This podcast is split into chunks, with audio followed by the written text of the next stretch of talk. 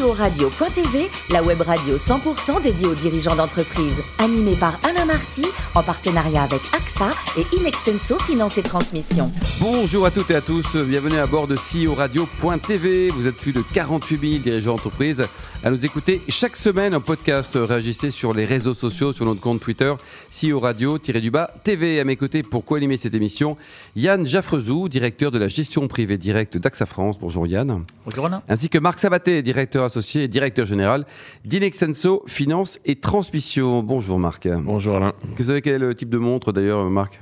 Moi j'ai une montre euh, récente. Récente. Et vous Yann? Récente aussi.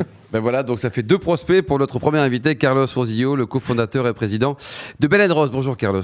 Bonjour Alain. Alors vous êtes né en 1965, diplômé d'HEC, et vous avez commencé dans la banque d'affaires. Alors ça s'appelait Louis Dreyfus et après c'est devenu euh, Bruxelles-Lambert, c'est ça Vous faisiez quoi exactement? Racontez-nous Carlos. Alors très exactement, j'ai commencé dans le conseil en stratégie, ensuite la banque d'affaires, et je faisais en fait la suite de mes études, c'est-à-dire comprendre tout à tous les secteurs économiques. Et effectivement, ce sont des, des, des formations parfaites parce que, euh, que ce soit le conseil en stratégie ou la banque d'affaires, le financement ou la compréhension des, des modèles économiques, c'est la base pour après pouvoir se lancer soi-même. Alors justement, co-création de Baleine Ross en 1994, c'était un 13 septembre. Hein. Vous avez toujours senti l'âme d'un entrepreneur, vous avez toujours rêvé en disant caresser le rêve de, de créer un jour votre propre boîte Personnellement, oui. À HEC, je ne suis pas rentré dans la majeure entrepreneur. J'ai travaillé en fait mon point de faiblesse qui était la finance. Donc j'ai développé au fond euh, des aspects qui sont fondamentaux pour un entrepreneur, c'est-à-dire l'aspect financier, l'aspect comptable, etc. Euh, mais euh, je pense qu'effectivement, euh, l'autonomie, euh, l'indépendance, c'était quelque chose qui était, qui était important. Et puis tout simplement, la quête de réaliser sa passion. Ouais. Euh, J'étais collectionneur de montres et c'est comme ça que ça a démarré. Alors, Bell Ross, racontez-nous un peu les, les coulisses de cette création. Alors, d'abord, est-ce qu'il y a eu un monsieur Bell, un monsieur Ross Ça vient d'où la marque qui est assez magique? Alors, il y a effectivement un monsieur Bell, un monsieur Ross. Vous avez une des deux parties en face de vous, euh, mais pas la partie essentielle, puisque je ne représente pas la partie créative. Euh, je me contente d'être passionné et de gérer la partie business, mais euh, plus sérieusement, la partie. Donc, c'est au fond, c'est une histoire d'amitié à la base et de bonnes rencontres. Je pense que euh, souvent, derrière toute entreprise, il y a euh, les, be- les belles rencontres. Et euh, effectivement, on s'est connus avec mon associé sur les bancs du lycée à 14 ans. Lui a pris le chemin du design produit. Il a fait l'ENSI, donc l'école nationale de création industrielle. C'était à l'époque la première école de design en France. Moi, j'ai fait des, donc, comme vous le rappeliez, des, des- des études économiques et business à travers HEC.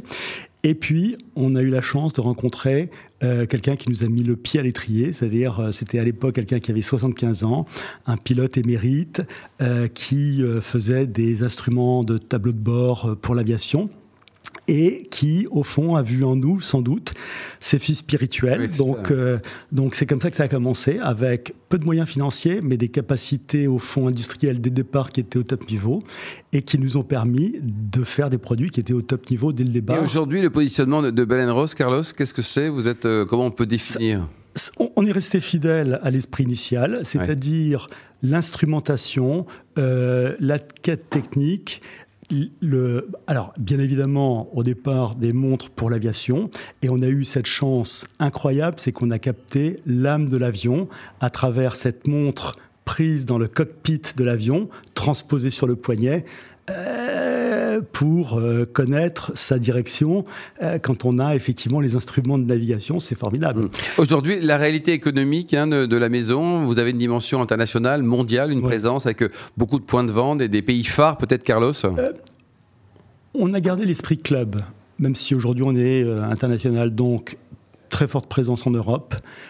On a beaucoup développé les États-Unis, mais l'Asie évidemment est le plus, enfin la, la première source de croissance parce que c'est parce que par son développement économique, c'est là où il y a un potentiel qui est absolument fabuleux. On est assez équilibré, on a 700 points de vente dans le monde avec euh, 13 boutiques en propre Oui. et euh, le reste ce sont des multimarques qui font toutes les belles marques, euh, tous nos confrères. Euh, et donc euh, on a eu cette chance de développer à travers des, des filiales donc Donc aujourd'hui, à peu près dans, quasi, enfin en tout cas sur tous les continents, nous avons des filiales qui nous permettent de maîtriser l'avenir de la marque et surtout l'image de marque sur tous les pays. Mmh. Yann? Oui, les montres Bell Ross ont, eu, vous l'avez expliqué, une inspiration militaire à l'origine. Euh, vous avez continué ensuite dans toutes les collections à, conserver cet esprit militaire. C'était une, une, volonté de... Le code des valeurs, bien sûr.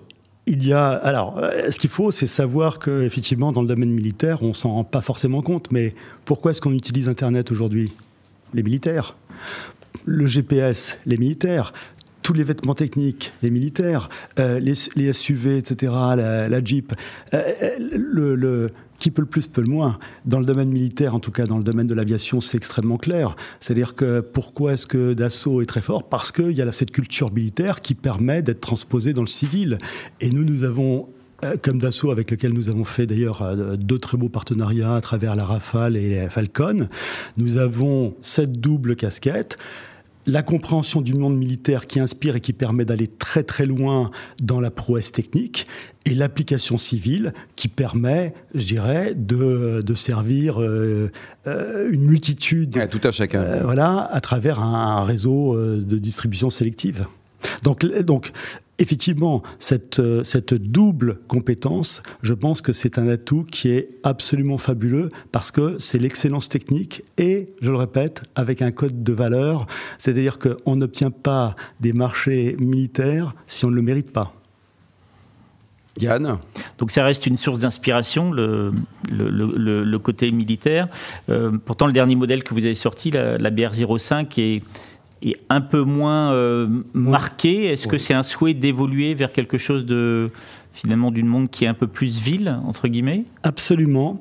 Euh, si on essaye de le transposer euh, au domaine de l'automobile, qui est un domaine au fond où les parallèles avec la montre sont assez faciles.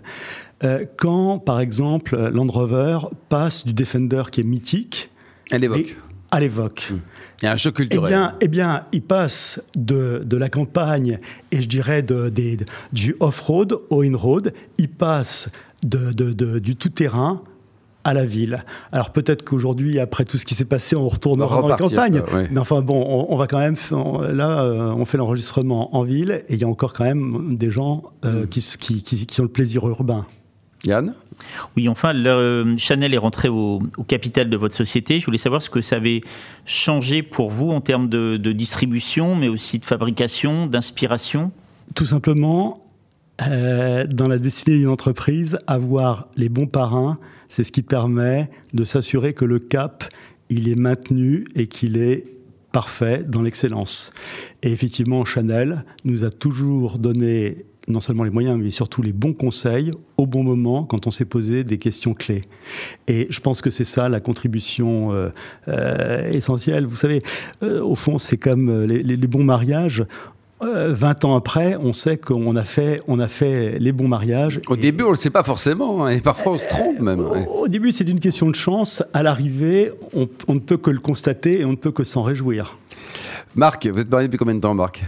Pardon Vous êtes marié depuis combien de temps Je suis marié depuis euh, plus de 30 ans. Ah, bravo, bravo. Euh, euh, non, je rebondis sur le partenariat avec Chanel qui est, comme vous le disiez, très stratégique dans la mesure où il vous accompagne en conseil. Est-ce que sur le développement d'une marque comme la vôtre, d'un point de vue financier, un partenariat comme Chanel a été important et c'est un choix de votre part, vous qui êtes ex-banquier d'affaires, euh, de choisir un partenariat stratégique plutôt d'aller chercher des fonds, euh, que ce soit auprès de fonds d'investissement ou auprès même de la bourse Bien sûr, avec la culture que j'avais, c'était ça euh, l'atout. je connaissais les, atouts des deux solutions que vous proposez. Et nous avons choisi le temps long. Dans le luxe, quand vous avez la possibilité de voir sur du très long terme, je peux vous dire que c'est un atout maître. Et surtout, par exemple, quand on affronte des crises comme celle que euh, tout un chacun a vécu, enfin vit actuellement, viser le temps long, quel luxe ouais, c'est confortable. Quel luxe bon, Ce qui prouve bien qu'un partenariat industriel avec un acteur euh, référent n'est pas forcément euh, le fait de vendre son âme au diable mmh. et peut être presque mieux qu'un partenariat financier. Le contraire. Euh, le, le, le, fait de choisir, au fond, moi je pense que dans, dans enfin, la, la, la, clé euh, dans un, un partenaire, dans une association, c'est l'aspect philosophique. Est-ce que les entre, enfin, est-ce que les, les, les, associés ont des philosophies compatibles? Et quand c'est le cas, ça fait des bons mariages mmh. qui durent. Donc, je rebondis sur ce partenariat de manière un peu indirecte. Euh, dans l'univers du luxe, et notamment dans l'univers des montres au sens large du terme, on, voit beaucoup dans la croissance des entreprises qui sont sur ce métier des déclinaisons, des partenariats, des acquisitions pour euh, qui allaient dans la, les lunettes ou qui allaient dans d'autres formes euh, d'objets qui mmh. sont dans l'univers du luxe.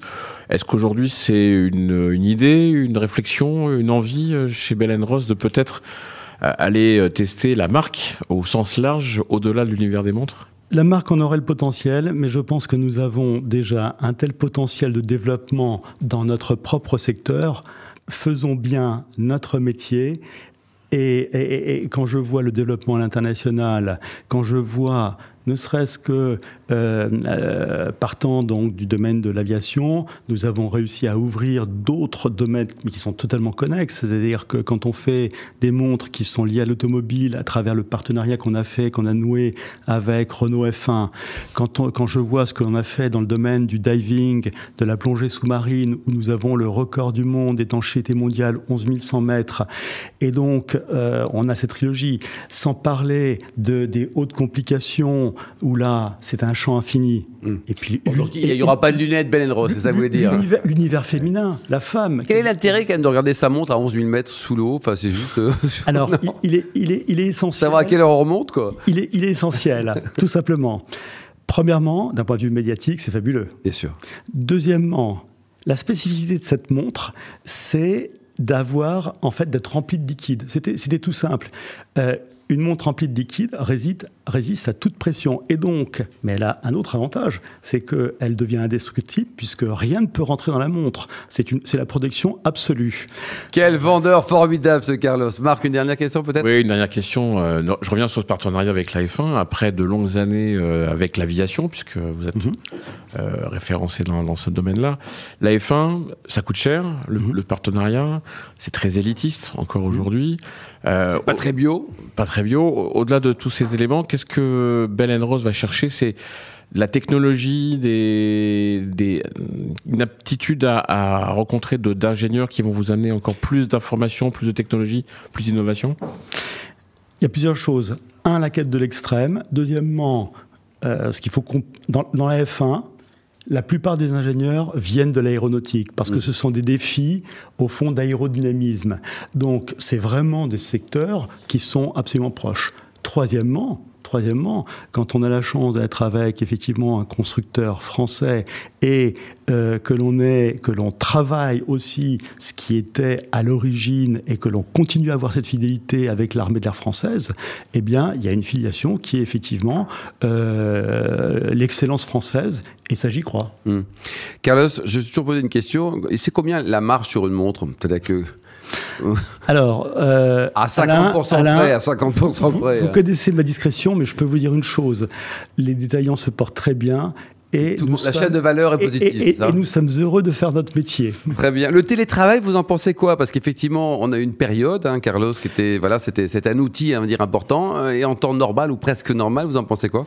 Alors, euh, pour une entreprise de taille moyenne comme la nôtre, ça a été indispensable pour la période que nous avons vécue mais je pense que rien ne remplace la, le contact, les réunions, les discussions animées qu'on peut avoir autour d'une table à partir du moment où on préserve les règles sanitaires euh, qui font que chacun se sent en sécurité. C'est-à-dire que le télétravail, c'est formidable à titre personnel, mais il n'y a pas la même dynamique mmh. dans une entreprise en télétravail à travers des écrans. Alors pour terminer, euh, vous jouez au tennis avec vos enfants. À quel moment qui va battre qui? lorsque notre professeur de tennis a demandé quels étaient les challenges de chacun, mon, fils aîné a dit bah, progresser, devenir le, meilleur. Hmm. Moi, j'ai dit simplement rester toujours un peu au-dessus de mon fils. Oui, voilà, chacun son île. Ok, ben merci beaucoup, Carlos. Toujours pas d'idée de la marche sur la montre Toujours pas, quoi. Toujours, pas. merci beaucoup, Carlos. merci, Yann et, Marc. Fin de ce numéro de CEO Radio.tv. Merci. Retrouvez tous nos podcasts sur notre site et suivez notre actualité sur nos comptes Twitter et LinkedIn. On se retrouve mardi prochain à 14h précise pour une nouvelle émission. L'invité de la semaine de CEO Radio.tv, une production B2B Radio.tv en partenariat avec AXA et Inextenso Finance et Transmission.